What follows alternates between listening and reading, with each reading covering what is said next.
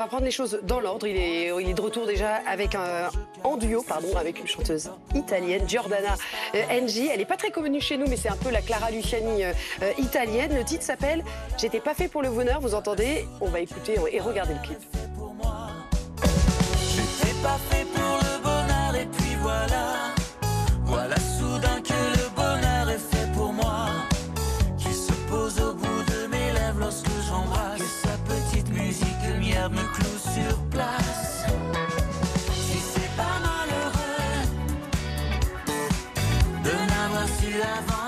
Être heureux simplement.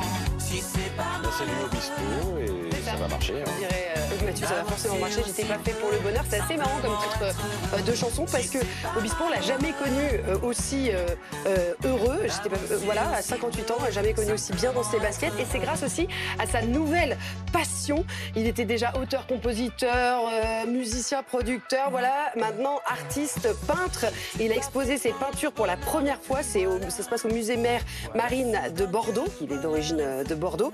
Ça s'appelle Art Thérapie parce que sa, peinture, et ben justement, elle l'a réparée. C'est une pommade sur ses souffrances, au même titre d'ailleurs que, que ses chansons. C'est ce qu'il a expliqué à Vincent Hénin. Il y a une possibilité dans l'art de se sortir de choses, pas forcément de se soigner ou de se guérir. Et c'est vrai que ça a été mon cas. Et je suis très heureux de présenter ce travail qui, au-delà de la peinture, est un vrai travail thérapeutique.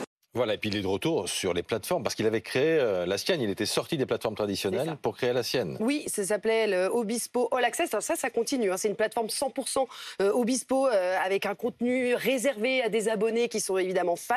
Cette appli, elle reste, mais à partir d'aujourd'hui, regardez, vous pouvez le retrouver sur les plateformes. Là, vous voyez, sur Avec Spotify. aux oiseaux, avec Tombé pour elle, avec, Avec tout, tout, ça. tout, tout, Tu as toute sa discographie, tous ses albums. Et il a expliqué à Vincent Hénan pourquoi justement il était revenu. Et je me suis aperçu dans l'application qu'il y avait beaucoup de personnes qui n'étaient pas des ultra fans, mais qui avaient, simplement envie d'écouter deux, trois chansons de moi et qui ne les trouvaient pas. Et euh, ça me touche beaucoup, parce qu'on n'est pas obligé d'être fan pour écouter, euh, un artiste. On peut avoir simplement envie d'écouter euh, dans mon travail, ou Lucie, ou Tomber pour elle, et puis c'est tout. Une tournée, une expo, un titre. Tu as autre chose? Oui, encore autre chose. Il y a 17 ans, il avait composé un album pour Isabelle Adjani. Cet album, eh ben, il avait été un peu mis de côté. Eh ben, il devrait bientôt sortir. On va le retrouver, Adjani, en duo avec, euh, par exemple, Étienne Dao, Chris euh, Akhenaton ou encore Seal. Et c'est le deuxième album d'Isabelle Adjani euh, depuis, euh, bah, le premier, c'est en 83. Il avait été écrit composé par Serge Gainsbourg. Et puis, il faut le dire aussi, bon, là, il y a l'exposition jusqu'en 2024. Et bientôt en tournée. C'est une tournée best-of, 30 ans de succès. Partir du 6 octobre.